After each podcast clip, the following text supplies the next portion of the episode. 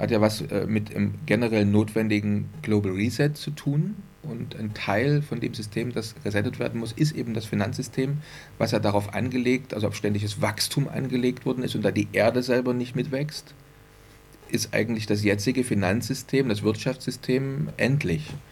Und wird ungefähr, kann man sich das vorstellen, so am Leben gehalten, wie wenn du jetzt einen Luftballon hast, der Löcher hat und man pustet in den Luftballon Luft rein, aber es weicht ja durch die Löcher Luft und die Strategie ist jetzt, mehr Luft rein zu pusten, die Löcher werden größer und die Strategie ist, noch mehr Luft rein zu pusten.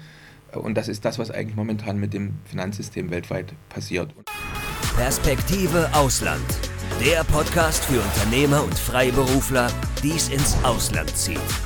Egal ob Steuerplanung, Auslandsfirmengründung oder Lifestyle-Fragen. Hier geht's jede Woche zur Sache. Und hier sind deine Gastgeber, Daniel Taborek und Sebastian Sauerborn. So, heute wollen wir mal hier bei Perspektive Ausland äh, zu einem sehr interessanten Thema sprechen, nämlich die mögliche Einführung eines digitalen Euro. Zur Abwechslung interviewe ich jetzt mal den Daniel, der auf diesem Gebiet ein echter Experte ist.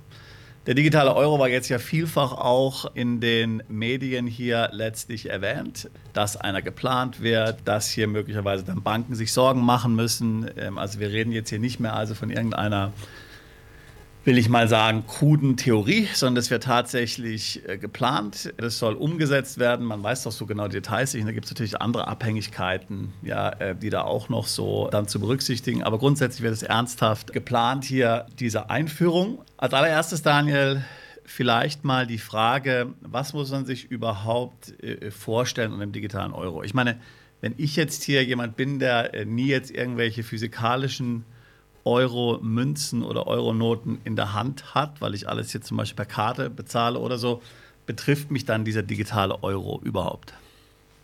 Also vielleicht zuerst würde ich gerne mal den Fokus oder würde einfach mal äh, so von 5 Kilometer Sichthöhe auf 20 Kilometer Sichthöhe gehen, weil wir ja nicht nur über den digitalen Euro reden müssen, sondern es geht ja darum, dass ganz, ganz viele Länder digitale Zentralbankwährung einführen wollen also sogenanntes Zentralbankgeld, wie man es im Deutschen nennt, oder halt CBDC, Central Bank Digital, äh, Digital Currency, ist das, was man immer wieder sieht. Und eine mögliche, bald eingeführte digitale Währung ist eben der elektronische Euro. Ursprünglich geplant für das Jahr 2027. Das heißt, geplant ist eigentlich, dass nächstes Jahr, Ende nächstes Jahr 2024, sollen eigentlich die gesetzlichen Rahmenbedingungen klargezogen werden in der EU und dann 2027 sollte der, das ist so der Plan, der geistert so durch die Medien oder durch die Dokumente von der Europäischen Zentralbank und auch von anderen Behörden, Möglicherweise sagt man, kommt das alles viel, viel schneller. Ne? Das heißt, momentan hat man ja so verschiedene konkurrierende Dinge, die sich so als Moving Parts auf der Welt gegenseitig beeinflussen. Ein anderes Thema, was wir vielleicht demnächst auch nochmal ansprechen müssen, ist ja, dass möglicherweise eine neue goldgedeckte BRICS-Währung kommt durch die BRICS-Staaten. Das könnte dazu führen, dass äh, bei denjenigen, die eher Einführungen des digitalen Zentralbankgeldes befürworten, dort viel, viel schneller kommt. Letztendlich ist es so, dass es eine ganze Reihe von Ländern gibt, die getestet haben, die gerade testen, die kurz vor der Einführung stehen oder schon eingeführt haben. Man kann auf der Webseite cdbctracker.org äh, sieht man so eine Weltkarte und dann sieht man genau, welche Länder haben schon getestet, welche arbeiten schon online in, in einzelnen Projekten, welche haben vielleicht auch erfolglos ihre Tests abgebrochen und so weiter und so fort. Und man wird erstaunt sein, übrigens auch zu sehen, dass in China das Ganze schon läuft. Und Herr Putin hat ja auch vor zwei Wochen auf den Knopf gedrückt und hat zum Beispiel den elektronischen Rubel schon online geschalten, wovon wir jetzt erstmal noch nichts ja merken. Und möglicherweise, wie gesagt, äh, wird es kommen. Jetzt hast du gesagt, was haben wir davon zu erwarten und so weiter und so fort. Letztendlich, für viele ist das immer noch so unklar, weil wir eigentlich ja elektronisches Geld schon haben. Also es gibt Menschen, die heute schon kaum noch mit Bargeld zu tun haben. Also ich beispielsweise gehe eigentlich aus, aus dem Haus nur mit diesem Handy in dieser Hülle. Und äh, bis vor kurzem hatte ich ja noch eine Kreditkarte drin. Ich habe mittlerweile nicht mal meine Kreditkarte mit, wenn ich unterwegs bin. Und jetzt werden sich vielleicht einige Leute fragen, was ist denn da eigentlich neu, wenn der elektronische Euro kommt? Ich habe ja jetzt schon elektronischen Euro. weil ich habe da vielleicht irgendwie bei so einem, Genau. bei so einem Fintech-Unternehmen irgendwo so ein Konto mir eingerichtet und seitdem ich das benutze, habe ich kaum noch mit Bargeld zu tun. So. Ja. Und jetzt muss man erstmal verstehen, was ist eigentlich eine digitale Zentralbankwährung? Lass mich hier mal kurz nochmal unterbrechen und kurz vielleicht noch die Frage erweitern. Es gibt jetzt ja schon Länder, wo zum Beispiel Bitcoin offizielles Zahlungsmittel ist, wie zum Beispiel El Salvador. Ja? Da habe ich dann die aktuelle Währung und gleichzeitig habe ich aber El Salvador dann auch noch Bitcoin als offizielles Zahlungsmittel. Also die erste Frage ist genau, wie weit betrifft mich es, wenn ich sowieso nur digitales Geld bereits sowieso verwende? Und ist also der digitale Euro im Grunde eine Parallelwährung, also letztlich ein Token, ja, der dann hier aufgelegt wird, ein Coin, der aufgelegt wird auf der Blockchain? Oder wird einfach nur das bestehende Geld in digitale Euros umgewandelt, wenn ich mal so sagen darf, wenn ich es mal so naiv formulieren darf? Ja, also der digitale Euro und wie gesagt, mir fällt es eigentlich schwer, immer digitaler Euro zu sagen, eigentlich generell, weil es betrifft ja alle Zentralbankwährungen, die möglicherweise bald kommen, sind eben was völlig anderes als letztendlich das bisherige Geld äh, nur in elektronischer Form hin und her zu schicken. Äh, Bei den Zentralbankwährungen, deswegen heißen sie übrigens auch Zentralbankwährung, äh, geht es darum, dass Bürger einer bestimmten Nation, eines bestimmten Landes nicht mehr ein Konto bei einer x-beliebigen Bank haben, sondern eben ein Konto bei der Zentralbank haben. Und der Hintergrund, weshalb es zu, überhaupt zur Generierung, zur Entwicklung und Einführung von Zentralbankwährungen gibt, ist halt ein mögliches Szenario, dieses seit 2008 nur noch, sagen wir mal, durch künstliche Beatmung am Leben gehalten, gehaltenes altes Finanzsystem äh, durch ein neues Finanzsystem zu ersetzen. Das hat auch ein bisschen was mit dem zu tun. Ich weiß nicht, ob du die Bücher, also viele haben ja mal angefangen, diese Bücher auch von dem Herrn Schwab da vom World Economic Forum, äh, Forum äh, zu lesen.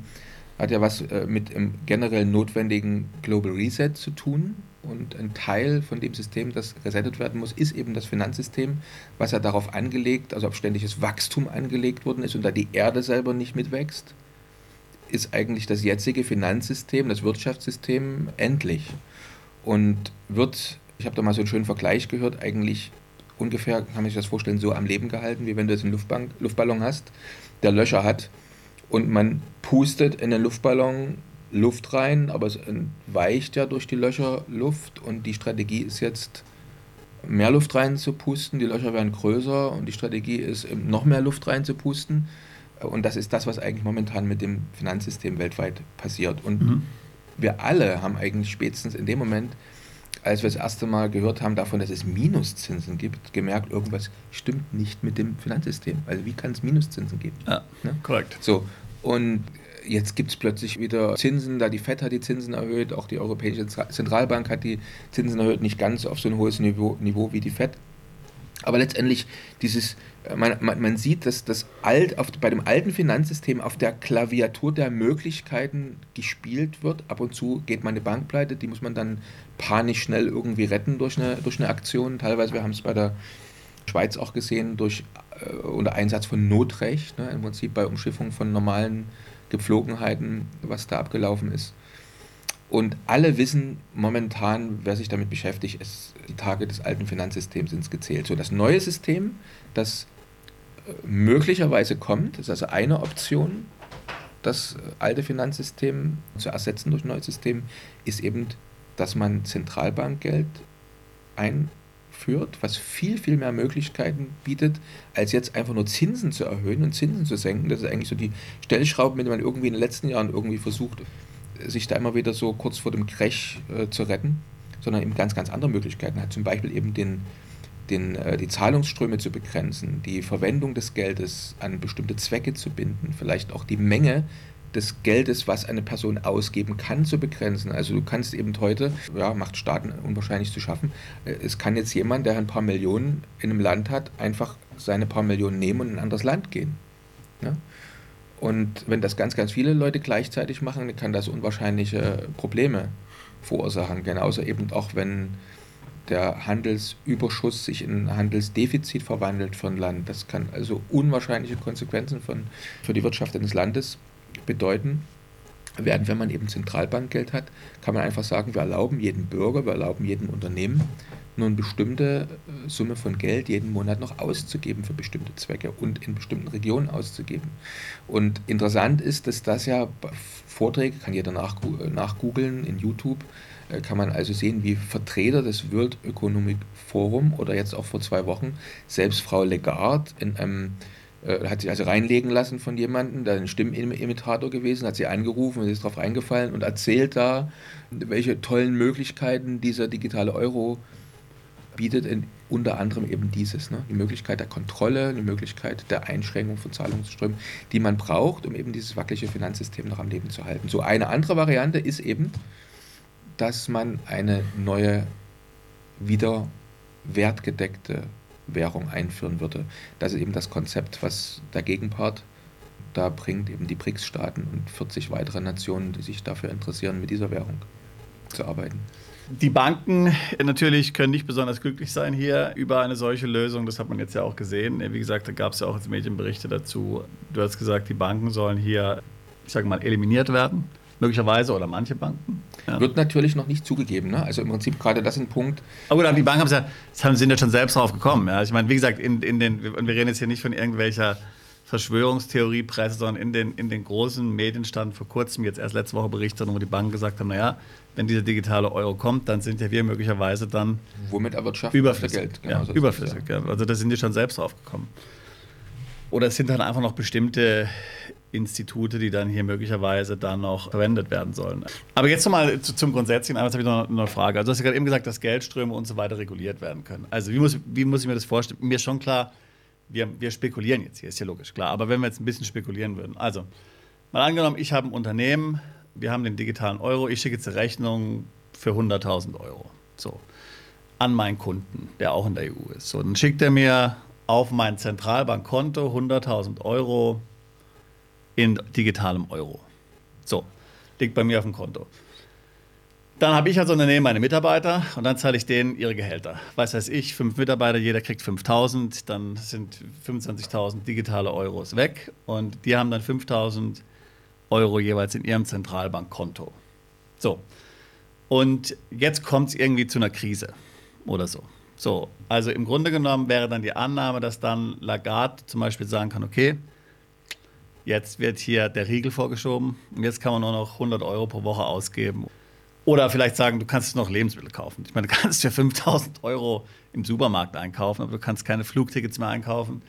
Du kannst nicht mehr das Land verlassen oder sonst irgendwas. Ist, sind das sozusagen ja. die Thesen, über die wir reden? Also erstmal eine Sache, die man noch wissen muss, es wird immer bei jeder Zentralwährung zwei verschiedene Währungsarten geben. Mhm. Nämlich eine für Companies, also eine Retail-Währung im Prinzip, die für Unternehmen ist, die natürlich ganz anders programmiert und gehandhabt werden muss, weil als Unternehmen muss ich in der Lage sein, vielleicht für eine Million Ware einzukaufen.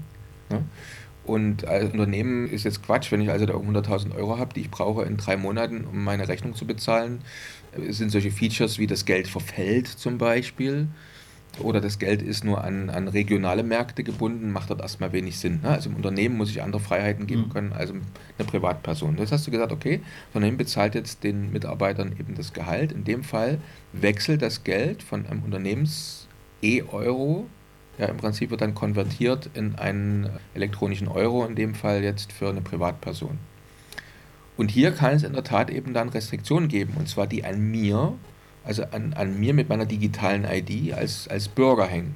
Da wird übrigens dann auch sehr, sehr schnell von, ich nenne das jetzt mal die äh, Verschwörungstheoretiker, sagen wir mal besorgten, beunruhigten Menschen, äh, wird dort eben dort gesehen, inwieweit wird jetzt das Wohlwollen der Regierung mir gegenüber dort vielleicht eine Rolle spielen. Ist das ähnlich wie es in China ist? In China ist es ja in der Tat so, dass dort eben das mein Wohlverhalten der Regierung gegenüber heute schon dazu führt, dass ich weniger oder mehr Restriktionen habe. In meiner Bewegungsfreiheit beispielsweise. Wir erinnern äh, daran, dass äh, beispielsweise, als es da diese Immobilienkrise gab, vor, ich weiß gar nicht, zwei, drei Jahren war das, und unwahrscheinlich viele Leute besorgt waren, weil ihre, Einkünfte, äh, in, in, China ist es so, wenn man dort eine Eigentumswohnung kaufen will, bezahlt man das vorher und dann wird erstmal angefangen, die zu bauen. Also ganz, ganz viele Leute sind halt um ihr Vermögen, um ihr Geld betrogen worden, wollten auf die Straße gehen und demonstrieren.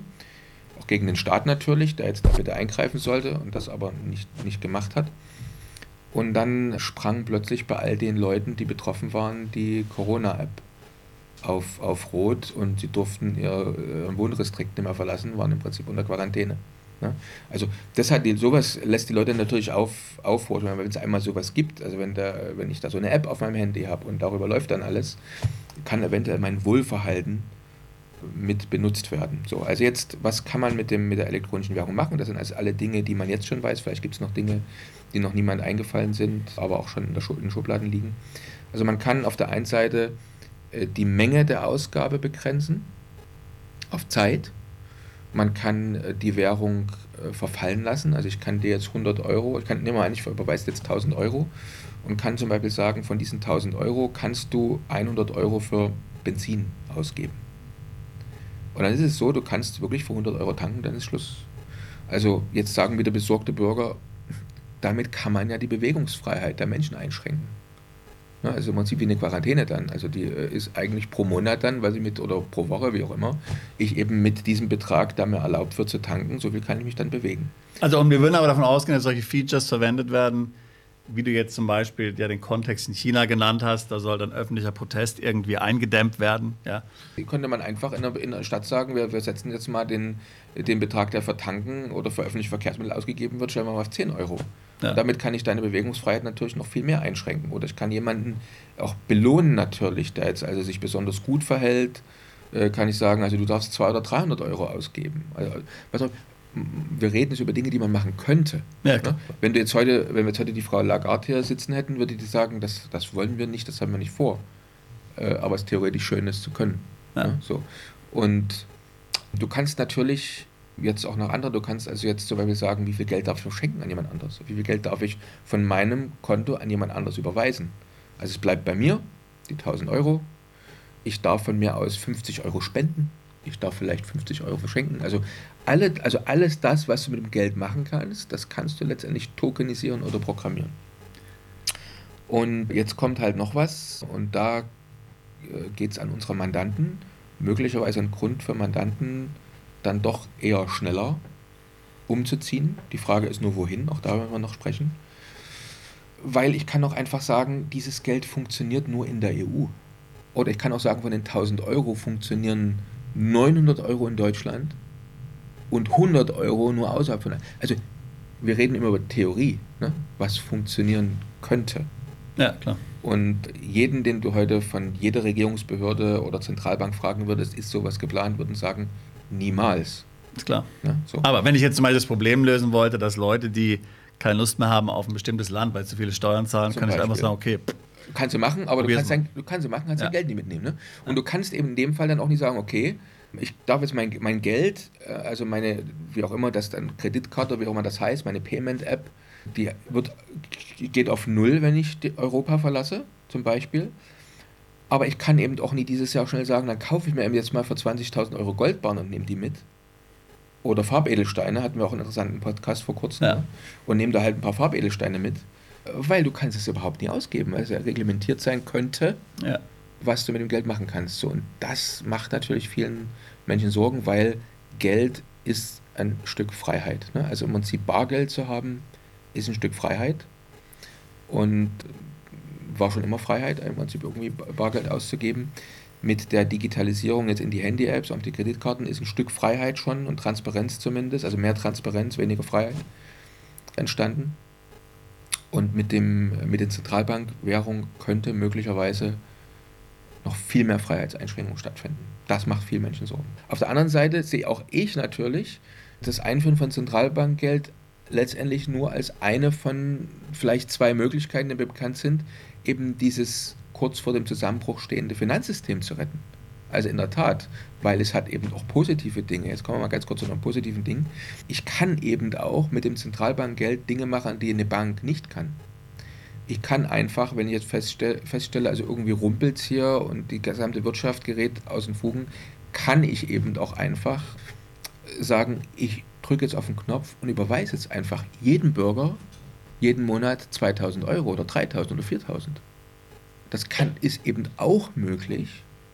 Und ich kann eben auch, wenn ich zum Beispiel bestimmte Industrien im Land fördern will, also nehmen wir mal an, wir hätten jetzt in Deutschland die Automobilindustrie und die ist noch mehr als sie jetzt schon ist, kurz vor dem Zusammenbruch, könnte man, es ist einfach nur ein theoretisches Beispiel, was wahrscheinlich nie so kommen wird, aber nur um es mal plastisch zu machen, könnte ich einfach jedem jetzt äh, 10.000 Euro auf seinen, also nicht Euro, sondern E-Euro überweisen und sage, dieses Geld kannst du nur ausgeben, um dir jetzt ein Auto zu kaufen. Und kann damit letztendlich theoretisch eine bestimmte Branche der Wirtschaft fördern. Also man kann mit den Möglichkeiten, die diese Zentralbankwährung bieten, eben auch wirklich wie chirurgisch eingreifen und könnte, hat also viel, viel mehr Möglichkeiten als nur mit Zinsenerhöhungen und Zinsen senken, letztendlich ein Wirtschaftssystem irgendwie doch noch am Laufen zu halten. Also letztendlich geht es beim, aus meiner persönlichen Meinung jetzt bei dem Einführung von digitalen Zentralbankgeld darum, eigentlich das alte System, in seinem Shape, in seiner Form, übrigens auch dieses unipolare Weltsystem, das westliche Weltsystem möglichst irgendwie so zu erhalten, wie es ist und nur das Finanzsystem äh, auszutauschen, während eben andere Szenarien, die es auch gibt, wie zum Beispiel mit Einführen einer goldgedeckten Währung, eigentlich die gesamte, das gesamte Weltsystem neu ordnet und wahrscheinlich von einer hegemonialen Weltmacht, die es momentan gibt, zu einem multipolaren Weltsystem führen würde. Daniel, vielen Dank für diesen hervorragenden Überblick. Nur zum Abschluss vielleicht noch, wenn jetzt jemand sagt, also digitaler Euro hin oder her, kann so viele Vorteile haben, wie er will. Ich will mich diesem Blödsinn nicht aussetzen. Ich gehe weg. In welche Länder kann ich gehen, wo ich davor höchstwahrscheinlich, ohne Garantie, höchstwahrscheinlich sicher bin?